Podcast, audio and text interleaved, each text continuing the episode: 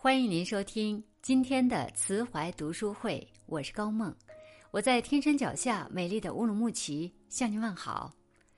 今天我要和大家分享的这篇文章题目是“不要高估亲情，不要低估人性”，一起来听。孙俪主演的电视剧《安家》，虽然演的是卖房子，但精彩的却是房子后面的故事，真是一房一世界。带你看尽世间百态。孙俪卖的第三套房子是座老洋房，卖家是一对老夫妻，宋爷爷和江奶奶。在他们那里，我看到了最美的爱情，也看到了恶毒的人性。这套房子最早属于三姐妹，江奶奶是老小，她的两位姐姐都已经去世，产权自然就成了他们儿子的。也就是江奶奶和两个外甥共有这套房子的产权。两个外甥都另有自己的房子，这套房子就只有江奶奶和宋爷爷两口子住。他们一直想卖房，但两个外甥总是从中作梗，用各种方式拖着不卖，想把这老两口熬完最后一口气，然后继承他们的房子。宋爷爷得了癌症。江奶奶想卖了房子去国外给他治病，两个外甥表面上看着同意了，其实是口是心非。先是一人提出他们的房子要多分钱，江奶奶也同意了。他们夫妻俩一辈子的理念都是吃亏是福，少分点钱也认了，只要早点卖出去就行。这几年老两口已经花光了积蓄，只等着卖房子的钱救命。后又嫌买家不是一次性付清，不同意卖。许文昌好不容易找到了一个肯付全款买房的，两个外甥还是找各种理由不签字，甚至装病住院，真是让人生气。老两口一直把两个外甥当成自己的孩子疼，但他们却一点都没为姨父姨母着想，心里只想着钱。最终房子也没卖出去，宋爷爷也走到了生命的尽头。他和江奶奶告别那一幕，我哭得稀里哗啦的。老两口无儿无女，宋爷爷宠了江奶奶一生，一直把她当成一个小女孩。他临终时说：“以后出门要记得四个字：伸手要钱，身份证、手机、钥匙、钱包，一定要记住了。”不然关在外面就回不了家了。美婷，你长大了要自立。宋爷爷停顿了一下，露出温柔的笑容，说：“我累了，想歇一歇。美婷，再会了，再会。”然后永远的睡去了。罗晋扮演的许文昌说过一句话：“什么是爱情？就是牺牲自己。”成全对方。当初卖房子时，江奶奶想的是拿到钱带宋爷爷去国外治病，而宋爷爷想的是买一套电梯房，让他住得舒服一点自己要离开这个世界了，不能照顾他了，要把钱留给他。我从不羡慕街头拥吻的年轻情侣，我只羡慕白发苍苍的携手相扶。两位老人的爱情，让人那么容易就想起木心先生那句诗：“从前慢，一生只爱一个人。”江奶奶身体本来很好，却在几天后追随宋爷爷而去。社区的人说，特别恩爱的夫妻，这种情况很多，一人离开了，另外一个人精神垮了，也活不长。虽然江奶奶的猝然离世很让人心疼，但和宋爷爷天上人间再不分开，不会再孤苦伶仃了。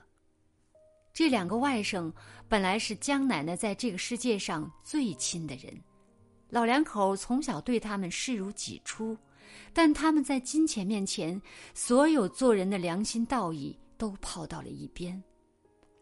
好在这个故事的结局让人比较解气，江奶奶看透了两个外甥，不愿把遗产留给他们，让他们的如意算盘落了空。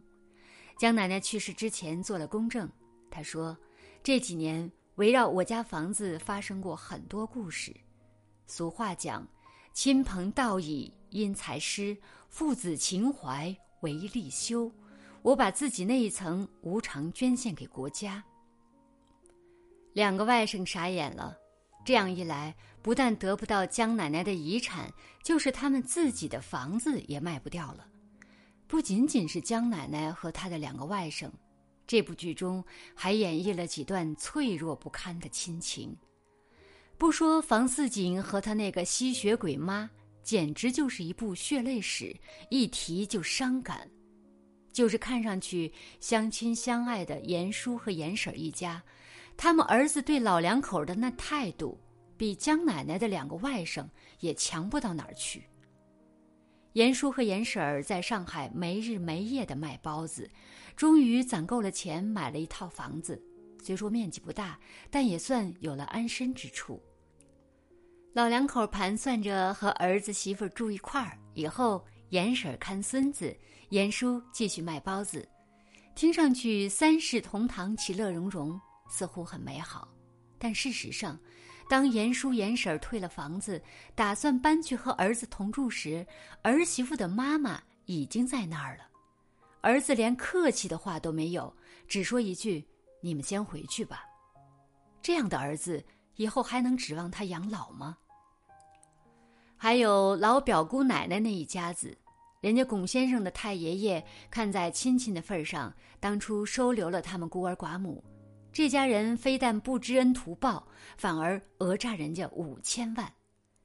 不要以为这样的故事只发生在电视上，其实这些故事在生活中比比皆是，而剧中的几个故事在现实中也都有原型，只是编剧稍微做了改动。曾经听母亲说，我们老家有一对夫妻，结婚后多年没孩子。男的在一家大单位上班，女的在家务农，日子过得挺殷实。夫妻俩决定抱养一个孩子。男人的哥哥嫂子知道后说：“把你们的侄子带去养一个吧，反正家里好几个男娃，在家饭都吃不饱。”他们想亲侄子总比没有血缘的外人强吧，就同意了。他们抚养了一个三四岁的侄子，供他读完大学。后来留在大城市结婚生子。这老两口身体一直不好，先是老头得了癌症，没多久就去世了。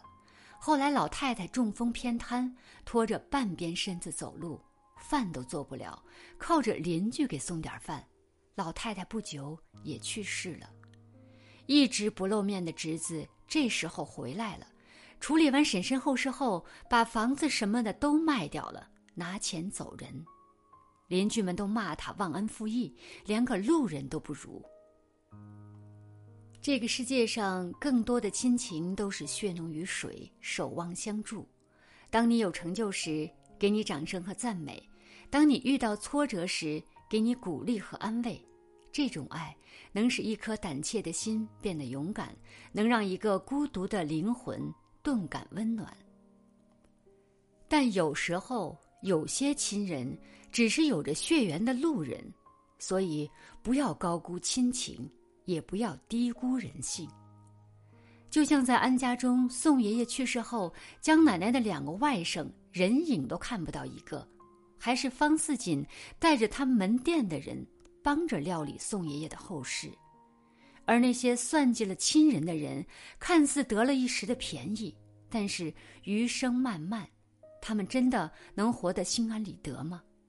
午夜梦回，他们真的能睡得踏实安稳吗？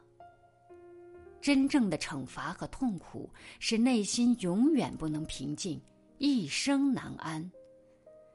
人性是复杂多元的，但唯有善良，才是你一生最好的安神丸。感谢您收听今天的分享。如果您喜欢这篇文章，欢迎您在文末点亮再看，或者写下您的留言，并转发到您的朋友圈，让更多的朋友看到这篇文章。更多好的文章，欢迎大家关注“慈怀读书会”。我是高梦，我们下次再见。